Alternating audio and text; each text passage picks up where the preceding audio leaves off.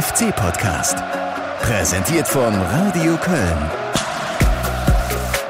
Ho, ho, ho. Wer rettet jedes Weihnachtsfest? Und Tor! Und Tor! Und Toni Modest! So sieht's mal aus. Da ist er wieder, Anthony Modest. Er trifft endlich wieder nach fast einem halben Jahr und schießt den FC damit ins Achtelfinale des DFB-Pokals. Und damit willkommen ein letztes Mal in diesem verrückten Fußballjahr 2020 hier im FC-Podcast. Grüße nach Australien, nach Österreich, in die Schweiz, wo auch immer ihr gerade zuhört. Und es musste schon dieser verrückte Toni sein, oder? Was jetzt absolut äh, liebevoll gemeint ist, äh, der für dieses Happy End gesorgt hat. Ich habe ihm vor dem Spiel noch gesagt, Toni, du musst ja nicht treffen. Ja. Nimm dir den Druck mal weg vom Tore schießen. Ja. Das kommt schon. Ja. Arbeite heftig und gut für die Mannschaft und das hat er toll gemacht. Er hat sich da reingeworfen und, und Gas gegeben und deswegen hat er sich belohnt mit diesem Tor. Sie haben lange gebraucht, um überhaupt mal für Torgefahr zu sorgen. Skiri dann, wie gesagt, einmal Pech mit dem Lattentreffer. Oder geht jetzt doch noch was? Modest! Allein vom Keeper! Modest! Und Tor! Und Tor! Und Toni Modest! Quasi mit dem Pausenpfiff. Und er holt sie wieder raus, die Brille. Was haben wir die lang nicht mehr gesehen? Ich hab gedacht, den hat er schon vergessen, seinen Torjubel der ihm zur Marke gemacht hat. So, Toni Modest, hast du kaum gesehen in dieser ersten Halbzeit. Aber jetzt ist er zur Stelle. Nach feinem Zuspiel von André Duda. Genau richtig getimt der Ball in die Tiefe. Und dann ist Modest den entscheidenden Schritt vor dem Gegenspieler am Ball. Keine Abseitsposition. Kühn noch dran, aber der Ball hoppelt dann ins gegnerische Tor. Gut gemacht, Anthony. Er kann es doch noch. Wenn wir Toni weiter stabilisieren und ihn äh, fit bekommen, richtig fit bekommen, ja, dann werden wir wieder viel Spaß an, ihm haben. Und deswegen freut mich für ihn speziell auch, dass er so einen Jahresabschluss hat mit dem entscheidenden Tor heute. Ja, und guck, endlich überwintert der FC mal wieder im Pokal, nachdem in den äh, vergangenen Jahren ja jeweils in Runde 2 Schluss war. Wir sind mit unserem großen Ziel angetreten. Wir wollen in den Topf von den letzten 16 Mannschaften rein und das haben wir geschafft. Okay, es war jetzt kein Spiel der Marke Wow geiler Fußball gegen Osnabrück, aber Hauptsache weiter, oder? Und wir wollen ja nicht vergessen, dass es der Schlusspunkt einer extrem knackigen Woche war mit drei Spielen in sechs Tagen über die äh, 0 zu 4 Derby-Pleite gegen Leverkusen würde ich jetzt gerne an dieser Stelle einfach mal den Mantel äh, des Schweigens hüllen. Ja, das war ein Klassenunterschied an dem Abend. Ich hoffe, das ist auch in eurem Interesse, dass wir das nicht weiter aufrollen. Und die Reaktion danach beim Auswärtsspiel in Leipzig, äh, die hat sich doch sehen lassen können. Ne? Wieder ein großer Fight gegen eine Spitzenmannschaft und mit etwas Glück einen Punkt mitgenommen beim 0 zu 0. Was willst du mehr? Deswegen sind wir jetzt glücklich und können äh, in Ruhe die Weihnachtstage angehen. Nö, soweit sind wir hier noch nicht im FC-Podcast. Ich sag doch, es war ein verrücktes Jahr mit äh, vielen Auf und Abs beim FC, mit Dramen, mit unglaublichen Serien in die eine wie in die andere Richtung und über allem dieses kleine, fiese Coronavirus. Also da wird's Zeit für einen Jahresrückblick hier im FC Podcast, um diese vielen außergewöhnlichen Momente nochmal hör- und erlebbar zu machen für euch. Und ich ja, freue mich sehr, dass ich das nicht alleine machen muss, sondern dafür hier den nächsten Gast aus dem Spielerkreis begrüßen darf. Hallo Raphael Schichos, grüße dich. Hi, liebe Grüße. Rafa, wie geht's dir? Du bist ja seit einigen Wochen äh, leider zum Zugucken verdammt. Ähm, ja, das stimmt. Allerdings habe ich jetzt äh, vor dem Osnabrück-Spiel die Reha, sage ich jetzt mal, abgeschlossen. Ähm, bedeutet das, wenn wir wieder ins Training steigen nach dieser kleinen Pause jetzt, dass ich dann auch äh, wieder voll dabei sein werde. Also der Plan ist, 2021 wird wieder angegriffen, beziehungsweise bei dir ja eher verteidigt. Ich hoffe sehr, dass es, dass es dann auch so kommt und ähm, ich bin da guten Mutes, dass auch die Muskeln dann beim Trainingsstart dann wieder halten werden, genau. Äh, du warst beim Pokalspiel, zweite Runde gegen Osnabrück im Stadion, hast das Spiel verfolgt. Wie sehr hast du äh, am Schluss noch gezittert? Oh, vielleicht geht's noch schief? Ja, das ist dann am Ende dann doch das typische Pokalspiel wieder geworden, wo man dann gegen den unterklassigen Gegner sich dann äh, ähm, so ein bisschen zum Ende hin zittert. Aber ich fand, dass wir eigentlich das Spiel kom komplett im Griff hatten. Ähm, ich sage jetzt mal über 80 Minuten, 80, 85 Minuten und das, äh, es war aber klar, dass wenn du das Spiel nur 1-0 in die Schlussphase bringst, dass es dann äh, natürlich nochmal zu der einen oder anderen brenzlichen Situation kommen äh, kann. Aber ich glaube, dass wir das ähm, als Arbeits, Sieg und äh, als Arbeitsspiel dann irgendwie betiteln können und ähm, zufrieden sein können, dass wir zu Null gespielt haben und eine Runde weitergekommen sind. Ja, und vor allem defensiv äh, kann man schon sagen, äh, gerade auch in der ersten Halbzeit hat die Mannschaft ja kaum was anbrennen lassen. Äh, haben sie gut gemacht, deine Abwehrkollegen, ne? Ja, das auf jeden Fall. Also ähm, ich glaube, wir waren sowieso relativ äh, griffig von der ersten Minute an, haben Osnabrück vor allem in, in den, ich sag mal, in der Anfangsviertelstunde ähm, nur sehr wenig äh, Luft holen lassen und das, das war schon, das war schon richtig gut, ja.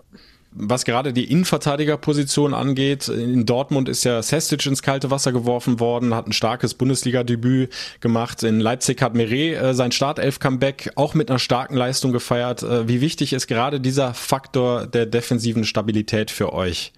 Ähm, sehr, sehr wichtig. Ich glaube, man hat am Anfang der Saison gesehen, ähm, wir hatten ja, ich glaube, sogar jetzt haben wir kein, kein so schlechtes Torverhältnis, wenn man sich die anderen äh, Mannschaften da unten anguckt.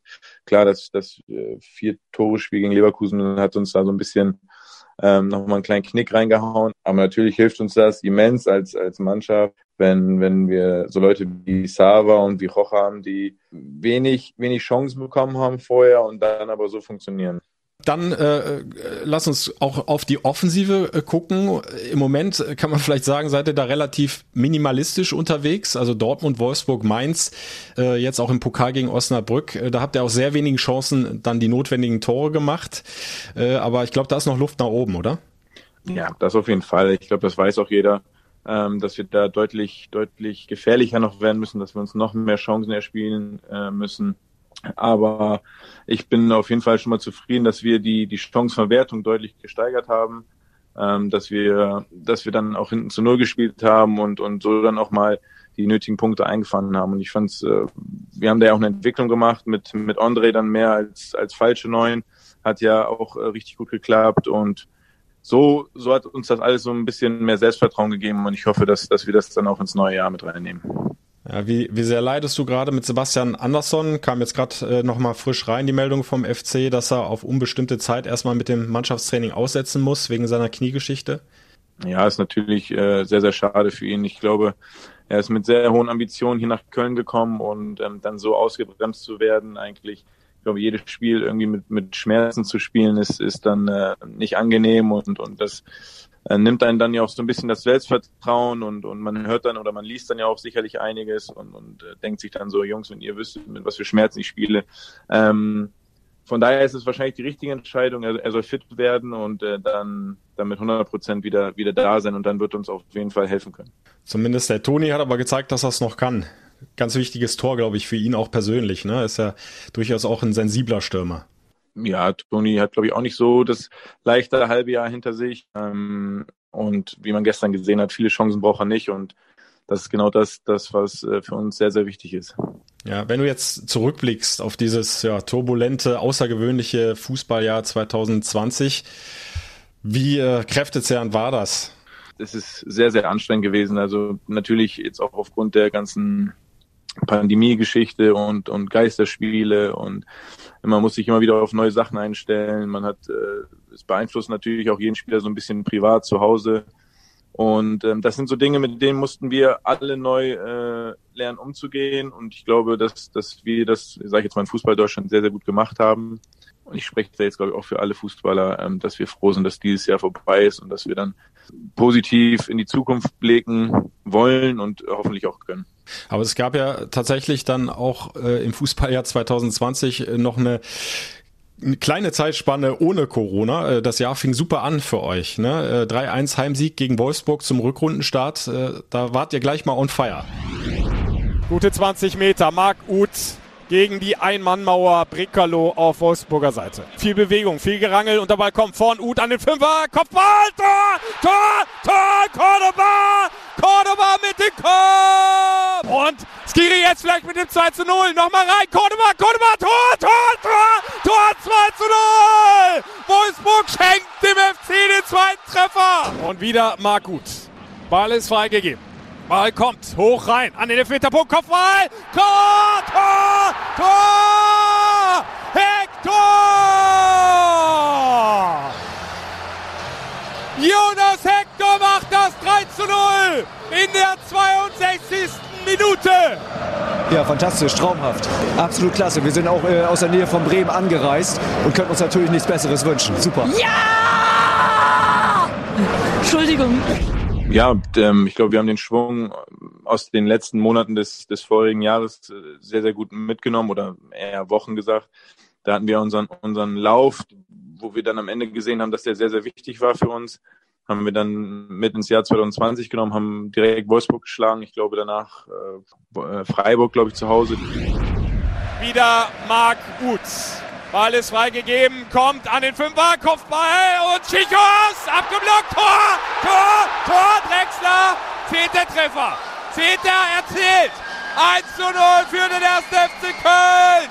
Dominik Drexler macht das Ding rein, drückt den Ball über die Linie. Gut, viel unterwegs, löst sich gut, zentrale Position, an den Strafraum, Hector, Hector, linker Fuß, abgeblockt, Tor, Tor, Tor, Tor, Cordoba, ja, da ist er wieder, da ist er, siebter Saisontreffer, John Cordoba und Easyway, er läuft sich den Ball, Konter, Terodde nimmt wieder Easyway mit, 90 Minuten rum, vier Minuten oben drauf und Easyway zieht rein in den Strafraum, Easyway, macht ihn rein, Tor, Tor, Tor, Easyway! Oh, ja, ja, ja, ja, der fliegende Holländer. Und Terodde macht er jetzt hier noch das vierte. Ist zunächst mal seinem Gegenspieler weggelaufen. Pass gut. Und Jakobs. Tor! Tor! Tor! Ismail Jakobs küsst den Geistbock auf dem Trikot. Ein Konter, den du nicht besser setzen kannst. Und jetzt wird sogar eine Packung für die Freiburger. Kölle, Alaf in der Endlosschleife. 4-0. Ismail Jakobs setzt noch einen oben drauf. Ich glaube, wir haben heute das beste Saisonspiel gesehen. Erst rein, erst rein.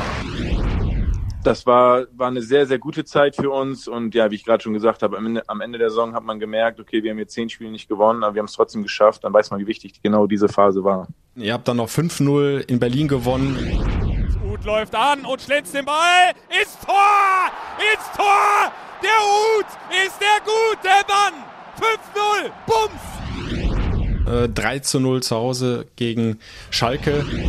Rex mit Jai, tief in der gegnerischen Hälfte, spielt steil auf Cordoba. Cordoba macht ihn, ja! Was ein Konter! Boah, den kannst du ja nicht besser spielen.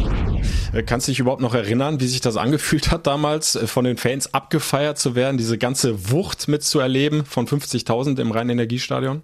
Also wir reden in der, in der Mannschaft sehr oft darüber. Wir, wir haben ja auch ähnliche Bilder überall hängen auf der gesamten Geschäftsstelle, wo man immer wieder sieht mit Zuschauern und das ist schon sehr, sehr schade, dass wir das jetzt gerade nicht, nicht genießen können. Ähm, mit Rexler und ich haben jetzt mal nachgezählt, wir haben mehr Bundesligaspiele ohne Zuschauer als mit Zuschauer. Das ist natürlich auch so eine sehr traurige Statistik. Ähm, aber ja, wir hoffen, dass wir diese Statistik nochmal drehen können und äh, für alle ist es, glaube ich, zehnmal angenehmer, wenn, wenn, äh, wenn Zuschauer im Stadion sind. Du selbst äh, hast dir beim 15-0 in Berlin eine schwere Halswirbelverletzung zugezogen. Ja, kannst dich noch erinnern, wie so die ersten Minuten nach diesem Zusammenprall waren für dich? Oder hast du das äh, versucht, komplett auszuschließen aus der Erinnerung? Ach nee, das, das ist alles in Ordnung, das geht. Ja, ähm, ja ich weiß, dass, dass ich direkt gemerkt habe, dass irgendwas nicht stimmt, war dann aber relativ schnell froh, dass, dass ich meine Füße bewegen konnte, dass ich meine Arme bewegen konnte, weil es ist dann ja immer so eine knifflige ähm, Zone im Körper, wo man dann schon mal ein bisschen in Panik geraten könnte. Und dann habe ich gemerkt, dass, dass unsere Physios und, und äh, die Sanitäter das da relativ gut im Griff haben. Und ja, war natürlich schade, genau in der Phase der Saison, wo es dann auch äh, wirklich Spaß gemacht hat, dann äh, auszufallen, war sehr, sehr bitter für mich persönlich. Ähm, aber auch das ähm, nehmen wir als Erfahrung im Leben mit und äh, es macht uns auf jeden Fall nicht schwächer. Ja, was kann man denn da konkret persönlich mitnehmen aus so einer schweren Verletzung? Der Arzt hat, glaube ich, damals gesagt, war auch in der äh, FC-Doku zu sehen, äh, das war zumindest ein Vierer im Lotto. Also es hätte ja auch schlimmer ausgehen können. Ähm, ja, also ich würde lieber einen Vierer wirklich im Lotto nehmen, anstatt sowas jetzt nochmal zu haben. Aber ja, ich war bis dahin, glaube ich, noch nie wirklich äh, schwerer verletzt und äh, das war für mich als Spieler eine neue Situation. Ähm, so habe ich auch mal die, die Kehrseite der Medaille kennengelernt und ähm, ja, daraus ziehe ich einfach meine Kraft. Ich bereite mich noch äh, besser auf jede Trainingseinheit vor. Ich achte noch mehr auf meinen Körper, damit ich halt äh, möglichst nicht mehr so lange in einer Reha-Phase sein muss. Dann kam Corona, dann äh, kam der 11. März, das Derby in Gladbach, das erste Bundesligaspiel der Geschichte ohne Fans. Eine große Erkenntnis ist, dass äh, Fußball-Bundesliga ohne Fans äh, äh, keinen Spaß macht. Und das sollte uns äh, bei allen notwendigen Diskussionen und verschiedenen Meinungen in Zukunft äh, einfach dann auch mal es so zu begleiten, dass es wichtig ist, dafür zu kämpfen, dass wir Atmosphäre im Stadion haben. Wie hat sich das für dich von außen betrachtet damals angefühlt? Äh, warst du damals im Stadion? Ähm, nee, ich war nicht im Stadion. Das war ja noch die Zeit, wo es dann relativ strikt war, wo ich glaube, es war gar nicht erlaubt, dass wir dabei sind. Ja, am Anfang war es ja noch für alle, auch für die Zuschauer am Fernseher so, boah, jetzt können wir ja hören, was, was die, was die Jungs da reden und was die Trainer reinrufen, etc. Ähm, aber ich glaube, es ist relativ schnell auch Ernüchterung äh, eingekehrt und man hat gemerkt, ja, so wirklich spannend ist das jetzt auch nicht. Ähm, ja, ich glaube, man kann das einfach, das gesamte Thema abhaken unter ähm, nicht brauchbar für uns alle und, und äh, ich glaube, der Fußball lebt auch von den Emotionen und daher hoffe ich sehr, dass es bald wieder anders ist. Ja, und äh, dann kam ja der Lockdown und äh, gerade der Fußball war ja dann immer wieder auch ein gesellschaftliches Thema. Äh, dürfen die weiterspielen? Ist das okay, wenn andere zurückstecken müssen und vielleicht nicht ihren Beruf ausüben können? Äh, wie hast du damals als Spieler diese ganzen Diskussionen wahrgenommen, ähm, ja, diese Bundesliga-Pause? Ja, ich kann das, ich kann das schon verstehen, ähm, dass, dass manche Menschen, die mit dem Fußball nicht wirklich viel was anfangen können, dass die so ein bisschen genervt sind von dieser Sonderstellung. Ähm, aber ich glaube halt, dass so viele Menschen sich für den Fußball in Deutschland interessieren und dass für, dass so viele Menschen auch so viel gibt. Und von daher war ich für mich persönlich, für uns als Mannschaft natürlich sehr froh, dass es dann, dass es dann weiterging, auch als Zeichen ähm, für den europäischen Fußball, dass wir das hinbekommen haben. Ähm, aber es war, es war natürlich keine, keine leichte Zeit, die zehn Tage davor Quarantäne, die jeder Spieler mitmachen musste, getrennt von der Familie, obwohl man eigentlich nur drei Kilometer entfernt ist. Ähm, das, das sind natürlich so Sachen, die dann nicht wirklich schön sind. Und äh, ich kann ja auch jedem anderen nur sagen, der dann immer noch Kritik äußert, dass wir jetzt hier Fußball spielen dürfen und andere sind im Lockdown oder können nicht arbeiten ähm, wir machen auch eine Menge dafür, dass, dass wir das können. Also soziale Kontakte bis aufs Niedrigste runtergefahren und wir werden ja jeden dritten Tag getestet. Von daher, wir machen alles, damit es funktioniert. Damals war ja noch relativ wenig dann auch über dieses Virus bekannt. Ähm, hast du dir ganz persönlich da Sorgen gemacht von einer Ansteckung oder hast du dich gut aufgehoben gefühlt äh, in dieser Bundesliga-Blase, speziell dann auch im Verein. Ihr seid ja im Grunde rund um die Uhr äh, medizinisch überwacht, wenn man so will, mit den vielen Testungen. Ja, ich glaube, man, man sieht das ja, dass äh, wenn mal irgendwie bei einer Mannschaft einer aus dem Staff das hat, dass es dann sich oder, oder ein Spieler, dass es sich dann wirklich sehr, sehr schwer auch dann in der Mannschaft verteilt. Von daher glaube ich, dass die Vorkehrungen eigentlich echt richtig gut ge getroffen worden sind und dass wir Fußballer das auch echt diszipliniert einhalten, weil ähm, ich glaube, wenn man das jetzt irgendwie mal statistisch äh, sehen würde, vielleicht auf, auf den Rest der Bevölkerung, dass wir uns dann schon echt wenig anstecken. Ähm, von daher ähm, finde ich das echt gut organisiert und ähm, da muss ich auch jedem Fußballer dann den Hut vorziehen, wie, wie diszipliniert jeder eigene, jeder Einzelne das dann macht. Ja, im Mai ging es dann weiter mit der Bundesliga. Die Saison konnte noch zu Ende gespielt werden. Aber irgendwie hatte man das Gefühl, Corona hat dem FC den Stecker gezogen. Hast du inzwischen eine Erklärung, warum es danach nicht mehr lief? Waren es wirklich nur die Fans, die gefehlt haben im Stadion oder welche Gründe hast du inzwischen ausgemacht? Ja, ich, also ich kann nur für mich sprechen oder wie, wie sich angefühlt hat, hat, auch innerhalb der Mannschaft. Ähm, klar, dass jede Mannschaft hat, äh, haben die Fans gefehlt, das, das braucht man nicht immer äh, erwähnen, aber ähm, für uns war es einfach am Ende der Saison extrem ermüdend und extrem schwierig, in die, in die Spiele zu kommen. Ähm, ich kann mich an das Spiel gegen Frankfurt erinnern, was dann, ich weiß nicht, ging es 0-0 oder 1-1, also auf jeden Fall unentschieden. Ähm, das Spiel hat sich angefühlt wie eine Ewigkeit und äh, es war für uns alle sehr, sehr schwer. Ich glaube, damit hatten wir uns dann auch, glaube ich, gerettet, äh, endgültig.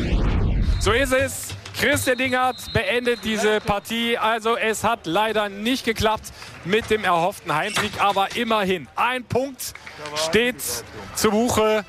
Der FC bei 36 Punkten angekommen und das ist dann auch rein rechnerisch der Klassenerhalt. Da sagen wir Glückwunsch, das war das Saisonziel und es ist nach wie vor auch beachtlich, dass der FC das gepackt hat. Wir wollen nicht vergessen, wo er mal gestanden hat nach dem 11. Spieltag.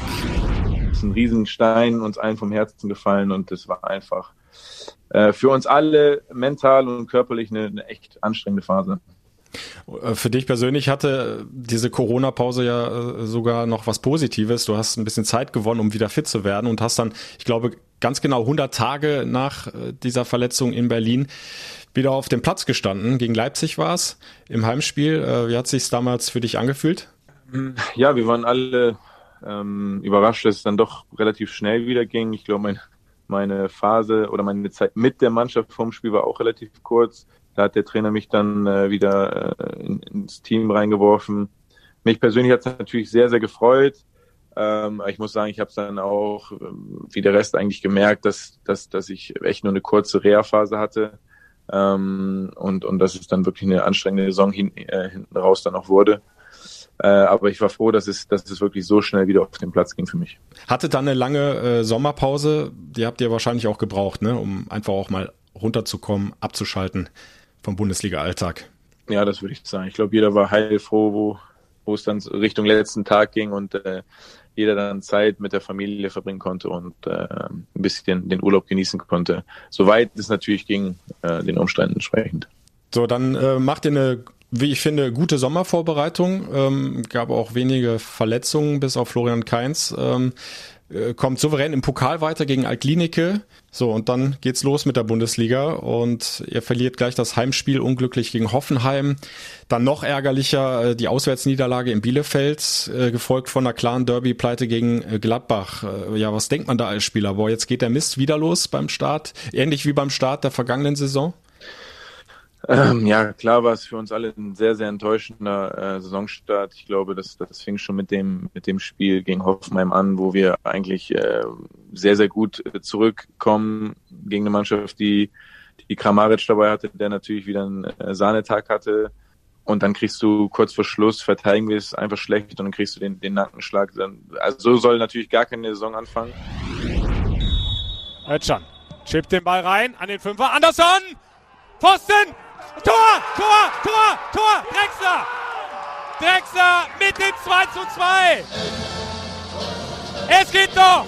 Im Laufe des Spiels hatte ich tatsächlich das Gefühl, wir können das Spiel sogar noch ganz drehen, weil ich das Gefühl hatte, wir sind dem Gegner körperlich überlegen, muss ich sagen. Wir waren gut am Drücker, wir waren gute Frische auf dem Platz. Die Hoffenheimer im Strafraum, Schuss, Schuss und Tor.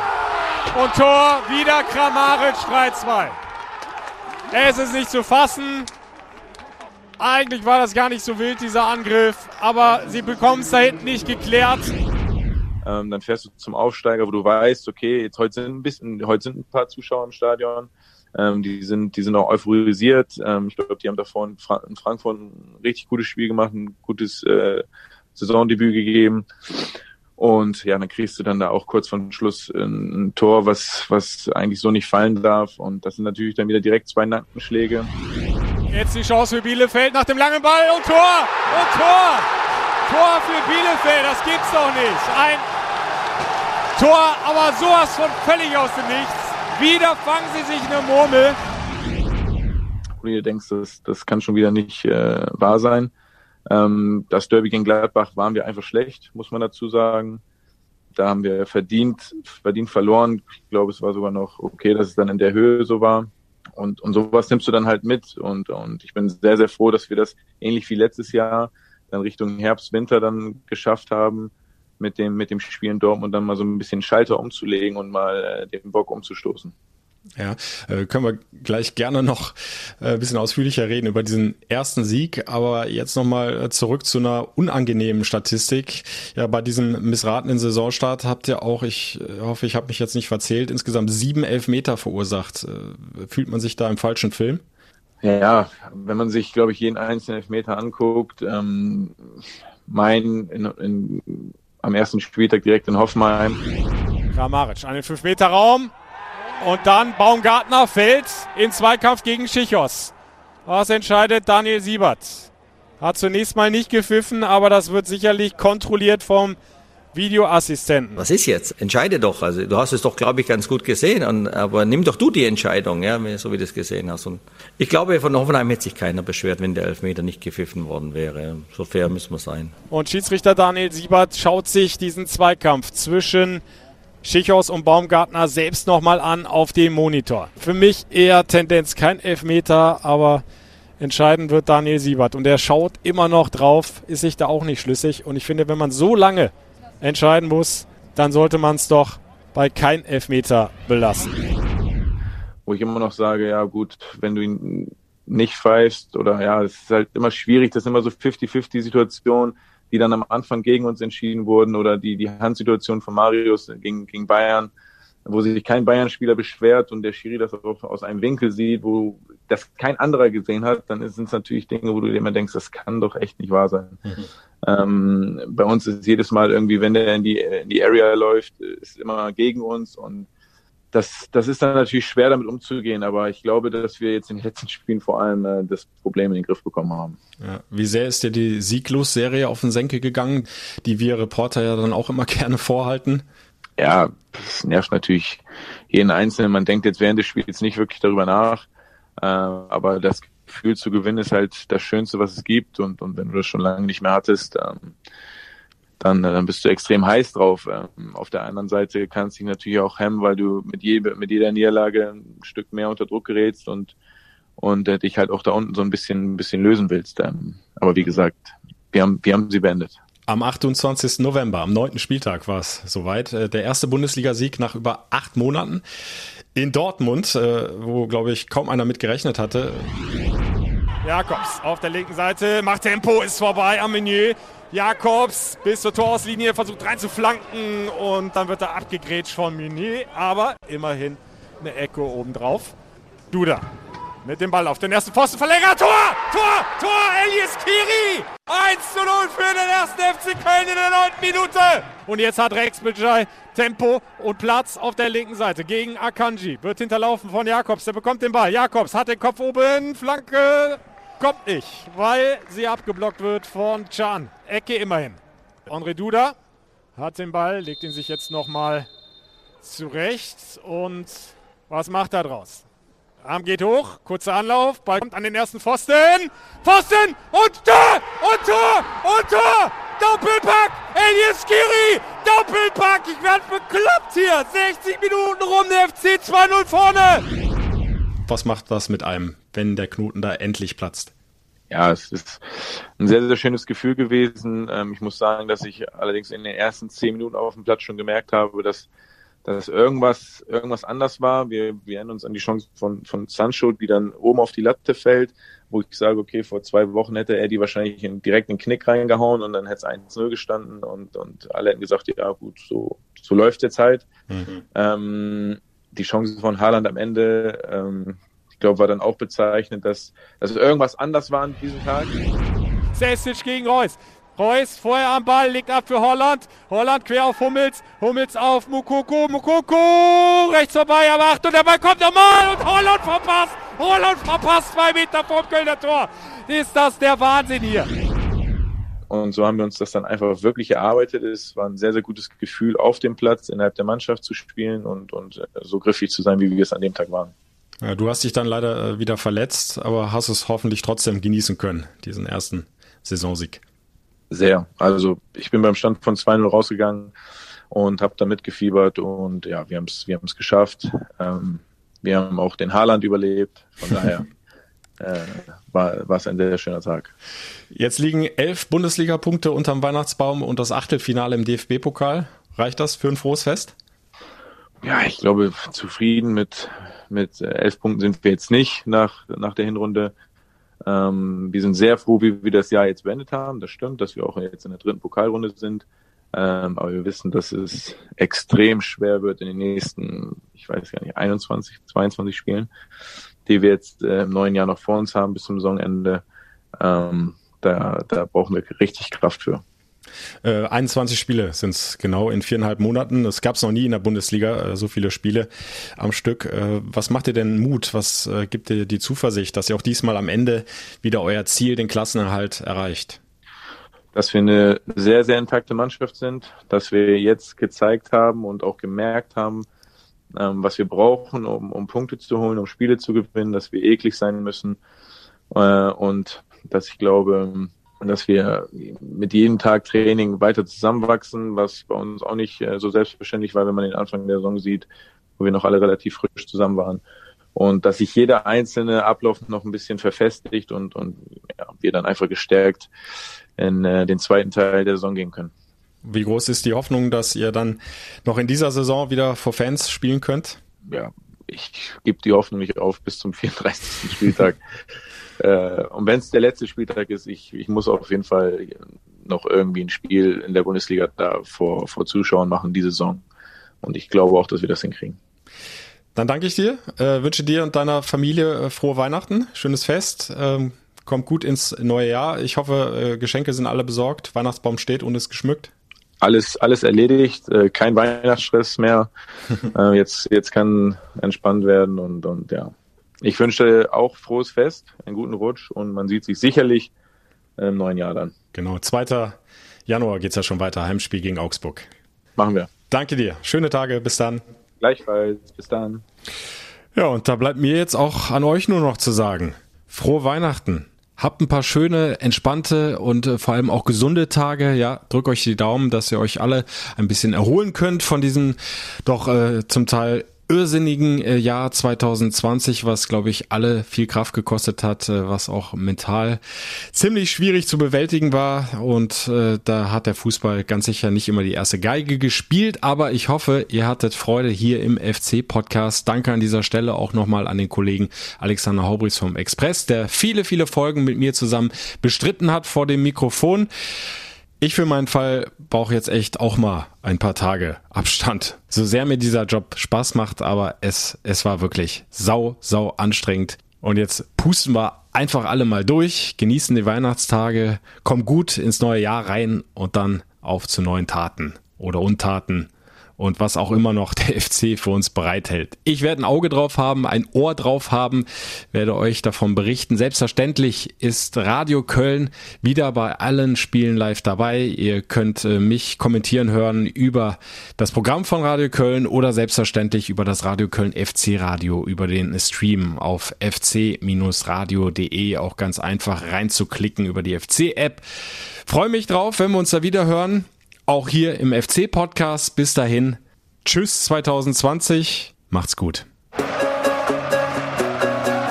Der FC-Podcast, präsentiert von Radio Köln.